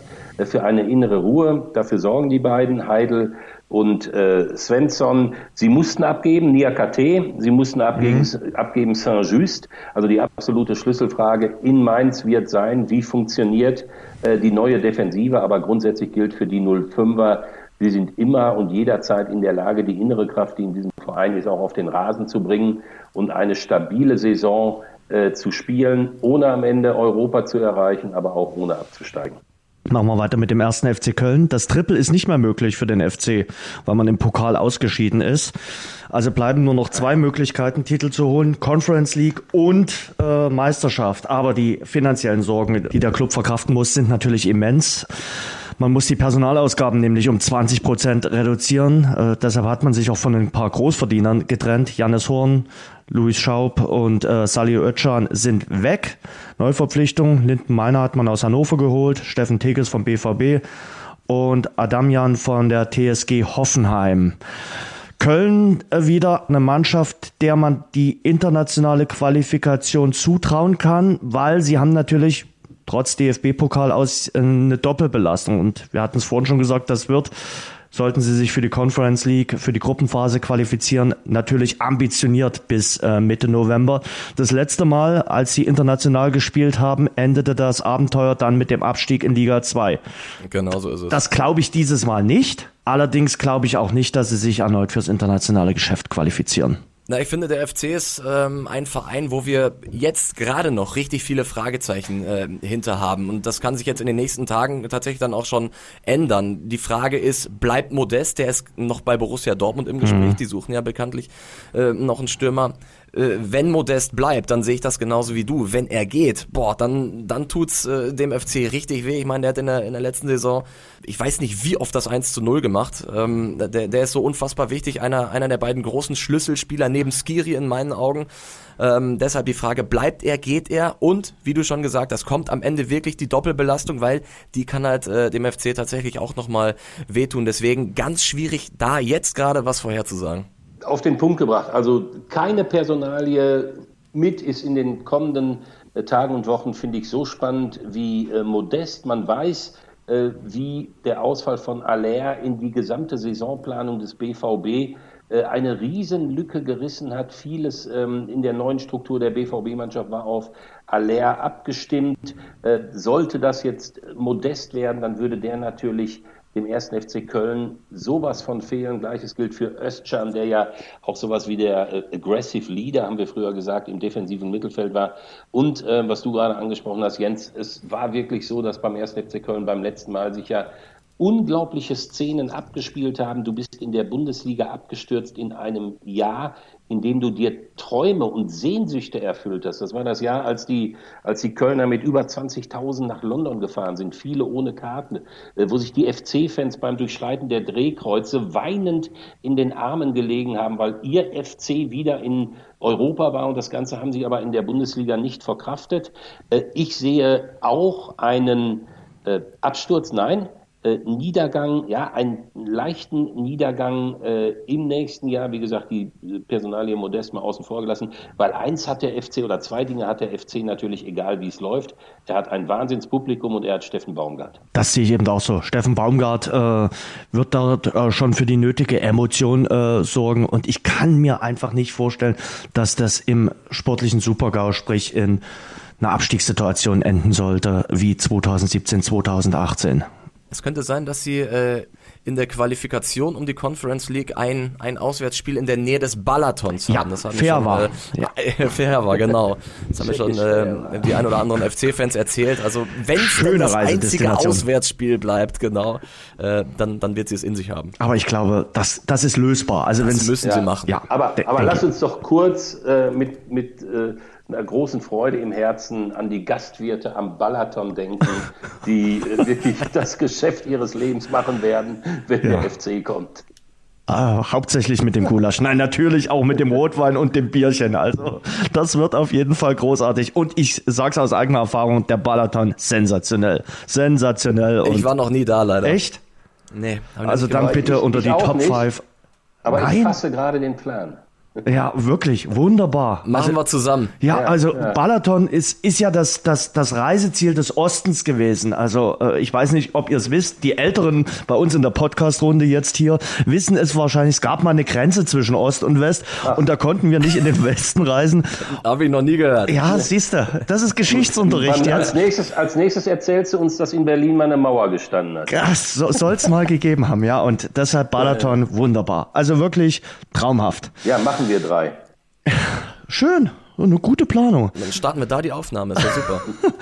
SC Freiburg. Auch die, weil wir jetzt bei Köln gerade waren, haben so mit internationalen Auftritten schon ihre leidlichen Erfahrungen gemacht. Auch die haben manchmal dann, äh, wenn sie international gespielt haben, da dann den Tribut in der Bundesliga bezahlt und sind dann abgestiegen. Es, beim SC Freiburg ist es sogar die Dreifachbelastung, denn die sind im Pokal in Kaiserslautern weitergekommen. Schlotterbeck ist weg, Ginter dafür da. Äh, man hat sich verstärkt mit Doan aus äh, Eindhoven. Äh, man hat äh, Kofi Kure, äh, den wahrscheinlich besten Spieler der zweiten Bundesliga vom FC St. Pauli geholt. Und natürlich hat man die konstante Christian Streich. Seit Januar 2012 ist in der, in der Verantwortung beim SC Freiburg der Trainer des Jahres. Und er hat jetzt im Kicker-Interview gesagt, ja, wahrscheinlich würde das mit mir woanders gar nicht so funktionieren, weil ich kenne jetzt hier alle Mechanismen und ich weiß, wie sich alles dreht. Und ich bin natürlich jetzt auch schon eine Weile da und bin da jetzt auch hier äh, irgendwie eingefuchst und mein Stil ist jetzt auch bekannt. Könnte ich mir auch gut vorstellen. Der, der Streich weiß ganz genau, was zum Beispiel damals mit Otto Rehagel äh, passiert ist, als der aus Bremen weggegangen ist. Ja, also ich muss einfach sagen, äh, er muss sich ja diese Gedanken gar nicht machen, weil ich glaube, der SC Freiburg ist so glücklich, dass er Christian Streich hat, fast so glücklich wie Christian Streich, dass er den SC Freiburg hat. Für mich ist der SC Freiburg in vielfacher Hinsicht ein absoluter Vorzeigeverein immer wieder äh, wirklich bewundernswert, wie sie es da unten richten. Und ich glaube, wenn man eine Umfrage machen würde in Deutschland, wer ist der beliebteste äh, Bundesliga-Verein, äh, dann würde der SC Freiburg das Ding gewinnen, weil ihn eigentlich keiner wirklich schlecht findet oder keiner ihm was Schlechtes gönnt. Ähm, was du angesprochen hast, Jens, ich habe das damals live miterlebt in der Europa League, als die Freiburger am letzten Spieltag die Champions League Qualifikation verpassten, durch eine Heimniederlage gegen Schalke, ich glaube 2013 war es. Äh, und dann haben sie Europa League gespielt und sie haben in der Europa League, ich glaube, zum Teil neun Leute durchgewechselt. Und Christian Streich wurde fuchsteufelswild, wenn wir Journalisten gesagt haben, schenken Sie jetzt die Europa League ab, weil er gesagt hat, nein, ich schenke sie nicht ab. Aber ich habe das große Ganze im Auge. Und das große Ganze bedeutet Schwerpunkt Bundesliga. Wir haben ein mega schweres Jahr. Sie wären damals beinahe abgestiegen, sind ein Jahr später abgestiegen. Und äh, er hat gesagt, das ist hier mein Job. Äh, das alles unter einen Hut zu bekommen. Dann sind sie halt ausgeschieden, hatten nicht viel Spaß an Europa, ähm, haben, wie gesagt, ein Jahr später auch die Bundesliga verlassen müssen. Äh, dieser SC Freiburg äh, ist jedenfalls, äh, auch wenn wir uns jetzt die Transferbilanz angucken, ein Verein, der auf bewundernswerte Art und Weise vieles richtig macht. Sie haben ein Transfer Plus, wenn ich das richtig äh, ausgerechnet habe, von 13 Millionen äh, erarbeitet durch den Verkauf von Schlotterbeck und sie haben mit Doan, mit Cheré spektakuläre Offensivkräfte dazu gewonnen. Gregoritsch nicht zu vergessen, auch äh, kann eine feste Größe sein. Tja, und Ginter kommt halt für Schlotterbeck. Ja, das ist hart an der Grenze zu vollwertiger Ersatz. Tja, ihr habt alles auf den Punkt gebracht, was ich mir hier ansatzweise irgendwie in Stichpunkten notiert habe. Äh, dem ist nichts hinzuzufügen. Streich Trainer des Jahres, für mich auch Trainer des, des Jahrzehnts, weil, ihr habt es schon gesagt, was, was der in den letzten Jahren beim SC Freiburg mit wenig Mitteln immer wieder erreicht hat. Äh, nicht nur die Klasse halten, sondern tatsächlich jetzt äh, diesen kleinen Verein auch nach Europa führen. Das ist aller Ehren wert. Da kann man, da kann man alle Hüte vorziehen. Und äh, solange er an der Seitenlinie steht, äh, muss, ich, muss sich der SC Freiburg keine großen Gedanken machen. Hm. Ich kann mir vorstellen, beim nächsten Verein gibt's auch viele lobende Worte, und zwar bei Union Berlin. Die Köpenicker gehen in die vierte Saison im Fußball-Oberhaus. Wer hätte das damals gedacht, als sie aufgestiegen äh, sind? Da galten sie als Abstiegskandidat Nummer eins, aber sie haben sich mittlerweile festgesetzt in der Bundesliga. Aber möglicherweise ist das Überraschungsmoment jetzt auch so ein bisschen aufgebraucht, weil jetzt sind sie wirklich ein etablierter oder ein Ansatz ansatzweise etablierter Bundesligist. Man musste natürlich äh, den Abgang von Taiwo Avoni äh, verkraften. Grisha Brömmel, haben wir vorhin gesagt, ist nach Hoffenheim gegangen. Also das sind schon ein paar Abgänge, die wehtaten. Aber Urs Fischer, der Trainer, hat es eigentlich immer geschafft, sein Team neu aufzustellen und konnte den ersten FC Union, seit er im Amt ist, immer verbessern. Jedes Jahr neu äh, etablieren und hat auch in der letzten Saison die Dreifachbelastung, also Bundesliga, Pokal und äh, Europacup gut gemeistert. Klappt das auch in dieser Saison, Corny? Also das, was du, was du gesagt hast, äh, was den Überraschungsmoment angeht, Jens, das, da glaube ich nicht dran. Also der, der war ja schon in der letzten Saison verpufft. Die sind erst Elfter geworden, dann Siebter geworden, äh, haben es dann sogar nach Europa geschafft in der zweiten Saison. Ich glaube nicht, dass in der letzten Saison noch irgendjemand ähm, Union nicht auf dem Zettel gehabt hat. Dann sind sie Fünfter geworden. Ähm, und ich glaube nicht, dass, dass wir Union jetzt drastisch fallen sehen werden in der Tabelle. Sie haben sich mit, mit Siebert Schö den Torschützenkönig der Schweizer Liga mhm. in die eigenen Reihen geholt. Mit Union musst du immer rechnen. Union wird, wird wieder äh, versuchen, oben anzugreifen. Wird natürlich wichtig, wie sie in diese Saison starten äh, mit, mit dem Derby, über das wir vorhin schon gesprochen haben. Mhm. Also auf jeden Fall hat Union äh, einen Riesenvorteil und das ist auch natürlich äh, etwas, was, was man auf Urs Fischer zurückführen kann, aber auch auf die Personalpolitik. Äh, Union, habe ich den Eindruck, ist mit einem in aller Regel auf gutem Niveau sehr breit aufgestellten Kader sehr krisensicher. Das stecken sie alles weg. Dann kommt die ganz besondere Atmosphäre im Stadion an der alten Försterei ähm, dazu. Also ich glaube, dieser ewige Aufschwung von Union Berlin der letzten Jahre mit dem Aufstieg gegen den VfB Stuttgart, mit dem Klassenerhalt, äh, mit dem Europacup, ich glaube, dieser Aufschwung wird beendet sein, weil höher kann es nicht hinausgehen, aber das wäre auch völlig verkehrt, äh, diesen Maßstab anzulegen. Union Berlin ist schon ein Verein, der äh, in den letzten Jahren Bemerkenswertes äh, geleistet hat und dann ähnlich wie der SC Freiburg, der vielleicht noch ein bisschen länger tatsächlich auch in mancherlei Hinsicht Vorbildcharakter hat. Machen wir weiter mit Rasenballsport Leipzig. Der Pokalsieg hat natürlich Erwartungen äh, geweckt. Der Pokalsieg in Berlin gegen den SC Freiburg. Der erste Titel der noch sehr jungen Vereinsgeschichte. Man hat mit Nkunku den Fußballer des Jahres, den man halten konnte, hat sich mit Schlager und Raum äh, verstärkt, auf jeden Fall. Werner kommt vielleicht noch, wird möglicherweise ausgeliehen vom FC Chelsea. Sörlot ist nach seiner Laie zurück, muss auch bislang richtig gut aufgetreten sein vorne im Sturm. Also hat sich offenbar jetzt unter Domenico Tedesco festspielen können. Tyler Adams ist weg, nur die Mokiele ist weg. Also zwei wichtige Akteure, die den Verein verlassen haben. Und die große Frage ist, kommt jetzt irgendwann im Laufe des Jahres endlich der von Oliver Minzlaff äh, irgendwann mal versprochene Sportchef. Man ist ja wohl an Max Eberl dran und äh, hofft dann, sich auf der Position auch noch äh, zu verstärken. Ich glaube mal, wir reden nicht um den heißen Brei herum. Äh, RB Leipzig wieder ein Kandidat für die Top 4. Das steht außer Frage. Ich habe jetzt noch gelesen, dass sie 88 Millionen Euro Angebot für Guardiol abgelehnt hm. haben. Also von City. sowas erlauben kann, von, genau, von Manchester City, das, das ist halt, das ist halt Wahnsinn. Die wollen alle Leistungsträger halten. Das gelingt ihnen scheinbar. Ein Kunku hast du angesprochen. Jetzt kommt eventuell noch Timo Werner. David Raum haben sie fest, äh, fest verpflichtet. Ähm, ja, und wenn man sich das alles anguckt äh, und durchliest, dann, dann kann man schon die Frage stellen, ist Dortmund wirklich Bayernjäger Nummer eins? Äh, also ich sehe Leipzig Minimum auf Augenhöhe. Auf der Linksverteidigerposition haben sie jetzt Angelino und Raum. Das ist aktuell noch eine Problemposition beim BVB. Insofern äh, Leipzig ähm, auch, auch ein Fall für die, für die Top 2. Also ich glaube auch, sich den Kader von Leipzig anzugucken und sich dann nochmal so vor Augen zu führen, wie Tyler Adams sich ja im letzten Jahr bitterlichst beschwert hat, dass man immer die Spiele an Bayern München abgeben muss und ähm, Jetzt hat es ja auch Oliver Minzlaff nochmal gesagt. Also die Bayern sollten sich mal langsam was Neues einfallen lassen, als immer die Spieler von RB wegzuholen. Da ging es natürlich noch um, äh, um Leimer. Das ist schon relativ lustig, wenn man sich wirklich anschaut, wen sich RB äh, leisten kann. RB Leipzig ist inzwischen im, im, in der Fünfjahreswertung äh, der UEFA die deutsche Nummer zwei. Sie sind äh, DFB-Pokalsieger. Äh, sie haben den Spieler des Jahres in ihren Reihen. Sie haben mit Raum einen Linksverteidiger, äh, der, glaube ich, über Jahre eine feste Größe sein wird. Im deutschen Fußball für mich steht eigentlich relativ fest, äh, dass diese drei Vereine, die in den letzten vier Jahren, glaube ich, immer sich für die Champions League qualifiziert haben, das auch in diesem Jahr tun werden. Und RB ist einfach einer dieser drei Vereine. Auch wenn ich sagen muss, äh, ich habe das 0 zu 5 gegen Liverpool kommentiert. Ähm, ja, es war ein Vorbereitungsspiel, es war ein Freundschaftsspiel, aber gegen Liverpool willst du natürlich. Und äh, sie wollten auch. Und dieses 0 zu 5, äh, das war, glaube ich, dann doch, und Tedesco war auch ziemlich sauer, ein bitterer Rückschlag nach dem Motto, also auf diesem Niveau brauchen wir uns nicht zu präsentieren, dann könnte es mal nach unten gehen. Aber wie gesagt, ich lege mich fest, RB Leipzig im nächsten Jahr wieder Champions League.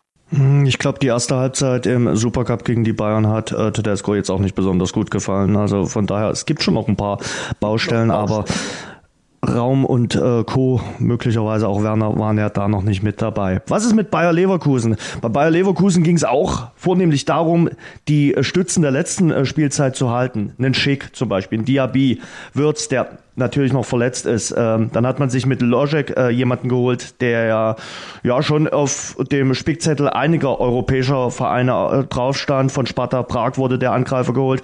Man hat mit Gerardo Serrane einen akribischen äh, Arbeiter, einen Trainer mit einer klaren Spielphilosophie.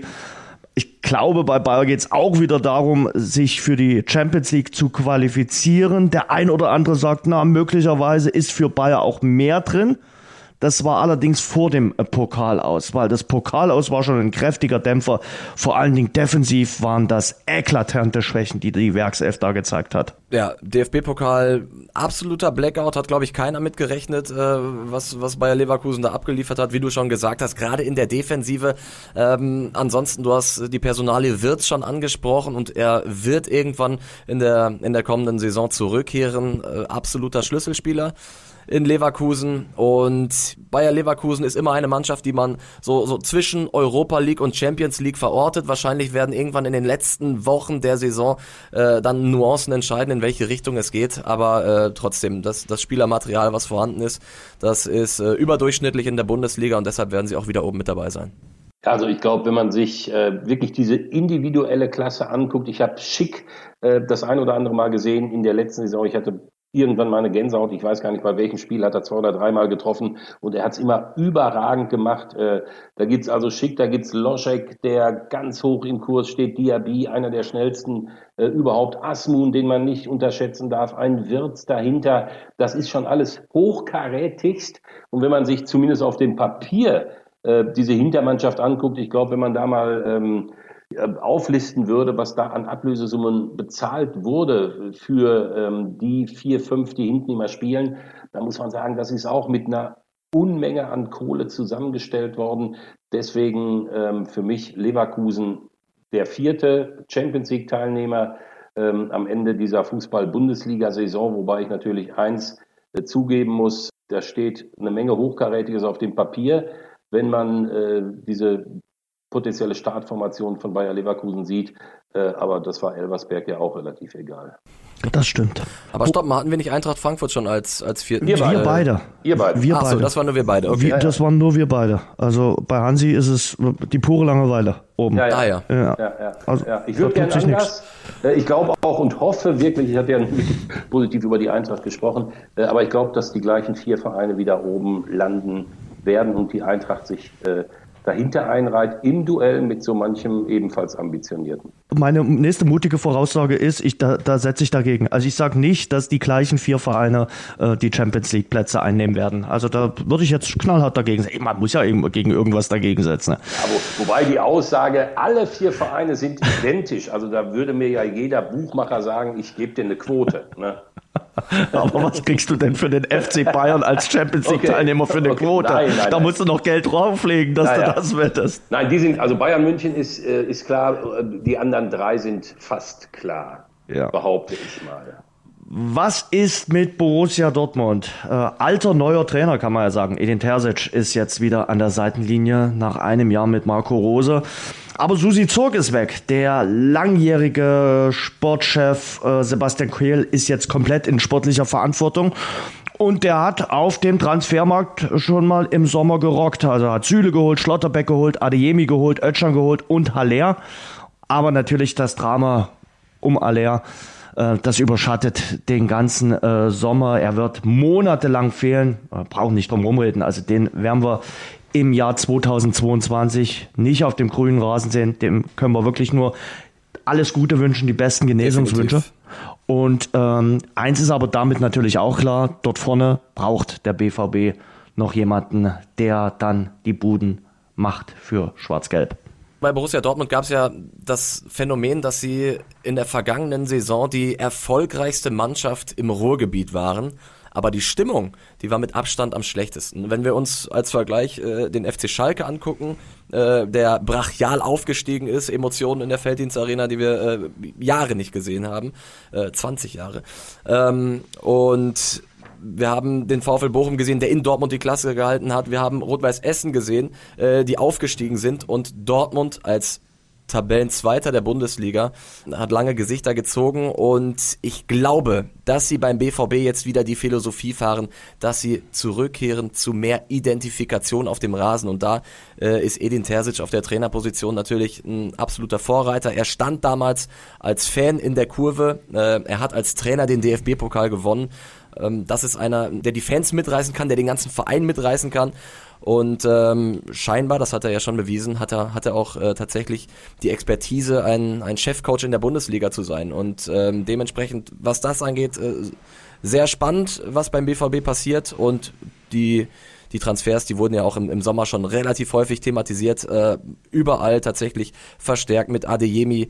Äh, Gerade aber, was, was ich noch viel wichtiger finde, ist äh, in der Innenverteidigung mit, mit Süle und Schlotterbeck tatsächlich äh, zwei, zwei bärenstarke äh, Stabilisatoren geholt, die auch äh, über die Mentalität kommen können. Äh, dementsprechend, äh, was der BVB auf dem Transfermarkt äh, gemacht hat, das, das ist schon, kann man, kann man Hut ab. Ja, ich glaube auch für Sebastian Kehl super wichtig, dass er äh, in diesem Jahr, in dem Susi Zorg, die absolute BVB-Legende in fast jeder Hinsicht aufhört, äh, mit diesen Transfers schon auf sich aufmerksam äh, machen konnte. Alle durchdacht, alle machen Sinn. Dass jetzt natürlich die gesamte Struktur dieser Mannschaft eine andere sein wird, weil Aller ausfällt, ist völlig klar, je nachdem, wer äh, der Vertreter wird. Denn Borussia Dortmund sucht natürlich, hat vielleicht auch deswegen bei Raum dann nicht alles reingeworfen, weil man sagte, wir müssen vorne noch was machen. Äh, aber was, was Corny gerade sagte, glaube ich auch, ähm, der, der BVB als Vizemeister hat ja eigentlich mit dieser, mit dieser Tabellenposition, ähm, hätte er ja jahrzehntelang jeden BVB-Fan glücklich gemacht. Vizemeister Borussia Dortmund, das wäre ja äh, emotionaler Ausnahmezustand äh, gewesen. In diesem Jahr war es völlig anders. Die Fans waren unzufrieden. Es gab diese Szenen nach der Heimniederlage gegen Bochum vor der Südtribüne.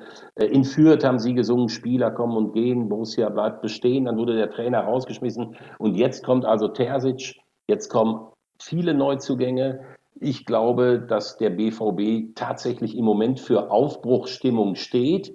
Aber, und das zeigt halt diese tragische ähm, Erkrankung von, von Aller, das Ganze ist auch sehr fragil. Da dürfen wir gespannt sein, wer da verpflichtet wird oder wen man ausleiht. Ich glaube ja eher an eine Ausleihe äh, als Lehrfallersatz, weil man braucht den ja quasi eigentlich nur für ein Jahr, weil man hat ja Mukoko noch dahinter äh, und deshalb weiß ich nicht so richtig, äh, ob man sich jemanden äh, dann äh, holt, wie zum Beispiel Modest, den man ja dann dauerhaft verpflichten würde. Ja, aber Keine der Ahnung. ist auch 34, also ja, stimmt, stimmt. Der Jüngste Wobei ist ich auf der anderen Seite auch sagen muss, wir betrachten das jetzt gerade aus Sicht äh, von Borussia Dortmund. Ähm, ja. Ich finde es natürlich und die Dortmunder haben sich ja zu Recht auch darüber aufgeregt, wie der BVB äh, von den Bayern äh, auf dem Transfermarkt beschädigt wurde, als er seine Erfolge gefeiert hat. Mir persönlich täte es dann auch ein bisschen weh, äh, wenn dem ersten hm. FC Köln durch Borussia Dortmund das zugefügt wird, was ja auch schon Mönchengladbach, Stichwort Marco Rose, erleben musste. Also es ist für diese Bundesliga, glaube ich, auch ein Problem, dass die Vereine, die da oben stehen und die sich dauerhaft gigantische Einnahmen sichern in der Champions League oder durch außenstehende Unternehmen, dass die tatsächlich mehr oder weniger, solange sie sich nicht selbst ins Gehege bekommen, äh, sich in der Bundesliga bedienen können, wie sie wollen. Ist für die Bundesliga nicht unbedingt gut. Wenn Modest zu äh, Borussia Dortmund kommt, wäre es für den BVB, finde ich, ein extrem wichtiger Transfer für den 1. FC Köln wäre es ganz schlimm.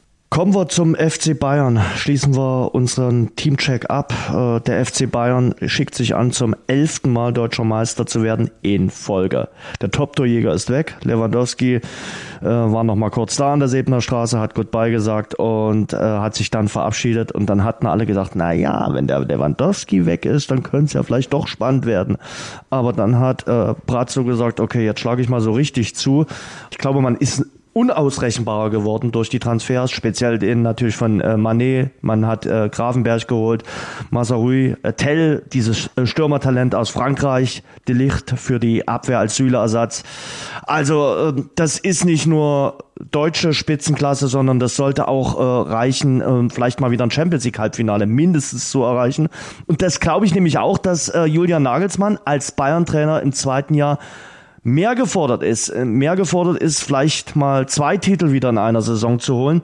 Ich glaube, der Druck auf ihm äh, steigt auch so ein bisschen. Er war ja letztes Jahr hauptsächlich auch der Kommunikator, weil er zu allen Dingen irgendwas sagen musste. Ich glaube, das werden Sie auch mitbekommen haben, dass Sie das wieder auf breitere Schultern äh, verteilen beim FC Bayern. Jetzt muss er vor allem sportlich liefern. Definitiv. Also äh, das ist relativ wenig thematisiert worden, weil die Bayern natürlich am Ende dann auch wieder souverän Meister wurden. Äh, wer sich die Bilanz der Saison anguckt, muss natürlich sagen, Nagelsmann als der äh, Jungtrainer in Deutschland schlechthin, der Mann, der äh, auf Jahrzehnte äh, sicherlich eine herausragende Trainerposition bekleiden wird. Er hat enttäuscht. Also 0 zu 5 raus gegen Mönchengladbach, Viertelfinale raus gegen Villarreal. Das ist weit unter den Ansprüchen eines FC Bayern, der die deutsche Meisterschaft ja insgeheim schon immer abhaken kann. Die gilt eigentlich als sicher. Und deswegen ähm, muss Julian Nagelsmann liefern. Er muss, ich sehe es genau wie du, sich in der öffentlichen Kommentierung von allem Möglichen zurückhalten und sich auf sein Kerngeschäft ähm, konzentrieren. Und dann äh, darf man gespannt sein, ob er Bayern München ohne Lewandowski äh, auch in den Wettbewerben, wo es nicht gelaufen ist, zurück bringt in die Erfolgsspur. Ich bin da immer so ein bisschen skeptisch, wenn gesagt wird, jetzt können alle anderen äh, vielleicht mal zeigen, was sie können und Coman und Müller und Gnabry und Sané werden jetzt aufleben. Äh, als erstes muss man mal sagen, das gilt natürlich auch für den BVB mit Haaland, Lewandowski ist weg und so einen ersetzt du schon mal grundsätzlich nie eins zu eins. Das ist ein Rückschlag, aber äh, die Breite, in der sich Bayern München verstärkt hat, die ist schon atemberaubend und deswegen mein erneuter Meistertipp. Ja, ich weiß nicht, wie es euch ging. Ich bin auf jeden Fall froh, dass das Thema Lewandowski jetzt endlich vorbei ist. Er soll jetzt kürzlich nochmal da gewesen sein. Man soll sich ausgesprochen haben, aber äh, so ganz astrein war, war der Abgang von, von Robert Lewandowski natürlich trotzdem nicht. Brazzo stand äh, lange in der Kritik. Ich glaube, ich habe das am Anfang des Podcasts schon gesagt. Äh, und dann hat er geliefert und geliefert und geliefert. Und immer wenn man dachte, oh, Dortmund verstärkt sich, äh, kamen die Botschaften aus München. Manet ist, ist Wahnsinn, der Licht äh, stabil was ich nicht ganz verstehe, ist, warum die Bayern erst Süle gehen lassen, um sich dann für 70 Millionen Euro Delicht zu holen. Äh, das ähm, halte ich für, für äußerst unnötig. Am Ende müssen wir aber trotzdem sagen, äh, beste Kader der Bundesliga ist der FC Bayern und ähm, ich, ich muss mich dem, dem Tipp meines Vaters anschließen. Dann würde ich mich gerne noch deiner Einschätzung ähm, anschließen, äh, was Lewandowski angeht. Das muss ich sagen, ich habe das als extremst unappetitlich empfunden. Er hat das gleiche schon in Dortmund gemacht. Äh, mhm. Robert Lewandowski steht definitiv, das muss man ihm so sagen, nicht für Charakterstärke und für Moral im Fußball.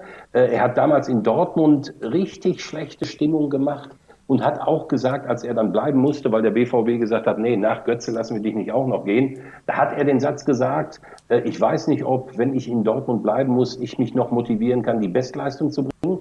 Das hat er zwar hinterher getan, unstrittig, aber es war unappetitlich. Und jetzt beim FC Bayern München, äh, diesem Verein und diesen Fans, die ihn gepusht haben, die alles getan haben, einem solchen Verein so die kalte Schulter zu zeigen, ihn so äh, herabzuwürdigen, wie Robert Lewandowski es gemacht hat, sowas macht man einfach nicht und da kann man sich auch nicht hinter dem Spielerberater äh, verstecken. Ähm, dieses Spiel, und ich nenne es ein schmutziges Spiel, spielst du nur, wenn der Profi mitspielt. Das macht ein Spielerberater nicht alleine und ich jetzt noch vor einigen Wochen für absolut undenkbar gehalten, dass Robert Lewandowski seinen Legendenstatus in München noch einreißt. Nach, nach allem, was der da geholt und gewonnen hat. Äh, wir denken nochmal an, die, an diese fünf Tore in neun Minuten gegen Wolfsburg. Und der hat den Gerd Müller-Rekord gebrochen. Er ist achtmal deutscher Meister geworden.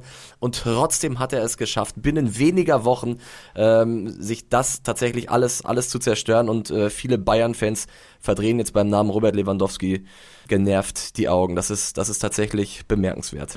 Aber ich glaube da dann wieder ran, an das Kurzzeitgedächtnis so manches Fußballfans, wenn der dann äh, in, in eine Ruhmeshalle aufgenommen wird und wenn fünf, sechs Jahre ins Land gegangen sind, erinnert man sich an die großen Leistungen und sagt, ach, der Robert Lewandowski, mit dem war es doch damals noch so schön. Einerseits ja, andererseits, äh, es gibt schon Menschen, und das ist auch gut so, äh, die einen Fußballverein lieben, die genau wissen, wie sich Spieler zu diesem Verein stellen. Und wenn du alles für diesen Verein gegeben hast, äh, dann, dann bist du im Olymp dieses Vereins. Und wenn du dich mhm. so verabschiedest wie Robert Lewandowski, dann hast du halt genau wie Cornis gerade beschrieben hat, diesen Legendenstatus verspielt. Das hat Robert Lewandowski aus meiner Sicht getan beim FC Bayern München. Und ich kann jeden Bayern-Fan sehr gut verstehen, der sagt, okay, geh nach Barcelona und werd glücklich. Dann sind wir bei den kühnen Prognosen. Wir hatten ja vorhin schon äh, fast festgestellt, dass äh, Corny und ich dieselbe kühne Prognose haben mit der Frankfurter Eintracht. Äh, hast du noch eine andere auf Lager, Corny, oder einigen wir uns darauf, dass es äh, unsere Prognose ist, dass die Frankfurter Eintracht äh, es über den nationalen Weg, also über die Bundesliga, über einen Platz zwischen 1 und 4 in die Champions League schafft? Also Jens, mir liegt natürlich viel daran, dass wir es dabei belassen, weil wenn wir beide die gleiche kühne Prognose treffen, dann weiß ich ja, dass mein Handy in den nächsten Wochen nicht klingelt, wenn die Eintracht äh, plötzlich auf Platz 12 stehen sollte. Ja, ja, das, das ärgert mich jetzt auch gerade ein bisschen, aber ähm, ich habe mich gestern spätestens nach dem Pokalspiel nochmal dazu durchgerungen und habe gesagt, na, mit der Eintracht ist, glaube ich, zu rechnen. Das sollte ich man nicht an einem Spiel festmachen, aber dieses Spiel hat dann dazu geführt, dass ich gesagt habe, das wird meine Prognose und ich sage auch eins noch, ich glaube, dass der FC Schalke die Klasse halten wird, weil ihr da ja so ein bisschen skeptisch wart. Ähm, ich kann mir vorstellen, dass die Absteiger äh, anders heißen werden und nicht äh, Schalke 04. Hansi, wir haben deine Prognose noch nicht gehört. Ja, also meine Prognose habe ich ja gesagt, die gleichen vier Mannschaften kommen in die mhm. Äh, Champions League, danach Kampf um Europa, je nachdem wie es läuft, Hoffenheim dabei, Gladbach dabei, Frankfurt äh, natürlich dabei, Union muss man abwarten, Freiburg äh, muss man abwarten und im Abstiegskampf ist es tatsächlich so, und das hatte ich selten, dass ich jetzt keinen einzigen für mich klaren Absteiger äh, benennen kann, wo ich sage, die werden auf jeden Fall runtergehen. Das macht die Sache natürlich auch so tückisch da unten, dass man schon bei sechs, sieben Vereinen ähm, zumindest damit rechnen muss, dass es, wenn die Saison nicht vernünftig läuft, da unten reingeht. Also gilt für die Hertha, gilt für die beiden ähm, Aufsteiger, gilt natürlich für den FC Augsburg, gilt für den VfB Stuttgart. Der FC glaube ich eher nicht, aber er sollte äh, nicht einen glatten Fehlstart hinlegen. Naja, also von daher, äh, unten im Tabellenkeller ist das eine extrem spannende Bundesliga-Saison.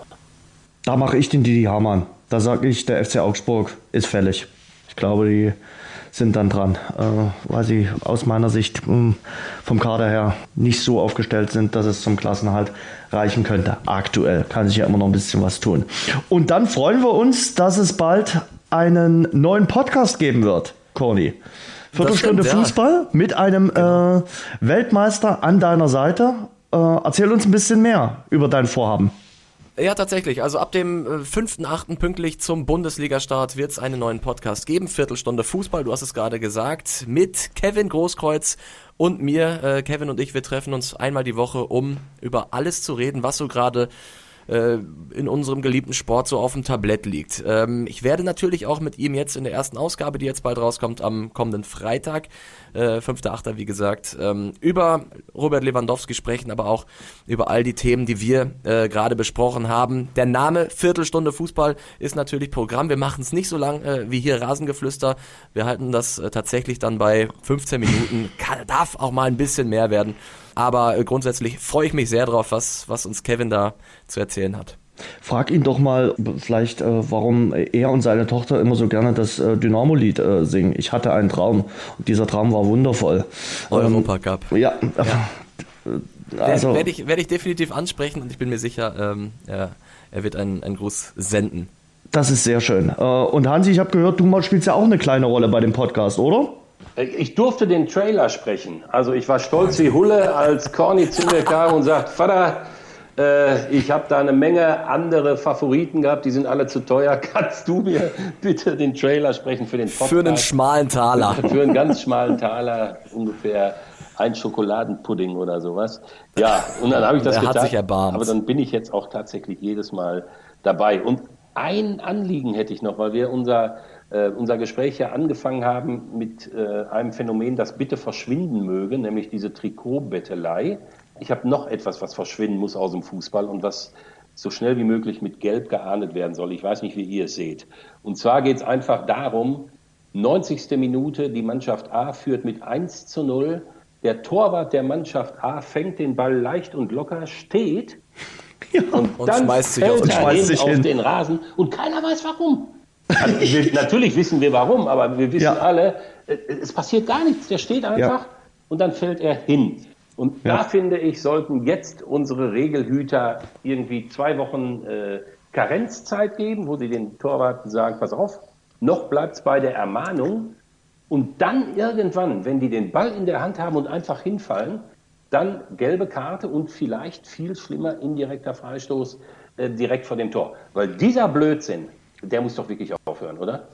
Das hört sich für mich absolut schlüssig an. Ähm, ich stehe dahinter. Wo, wo darf ich unterschreiben? Ich mache die Petition fettig. Ja, ich habe es am, am, am, Freitag ja mitbekommen beim Pokal. Also der VfB Stuttgart in allen Ehren, die waren in Unterzahl und trotzdem dieses Zeitspiel, das geht dir dann wirklich auf die Nerven, weil du denkst, das habt ihr doch gar nicht nötig. Und das so zu übertreiben, Auswechslungen, die gefühlt fünf Minuten dauern, wo ich mir denke, Kinder, das ist es einfach nicht wert. So, und das bei den Torhütern, das ist eigentlich das Krasseste und da unterschreibe ich wirklich sofort.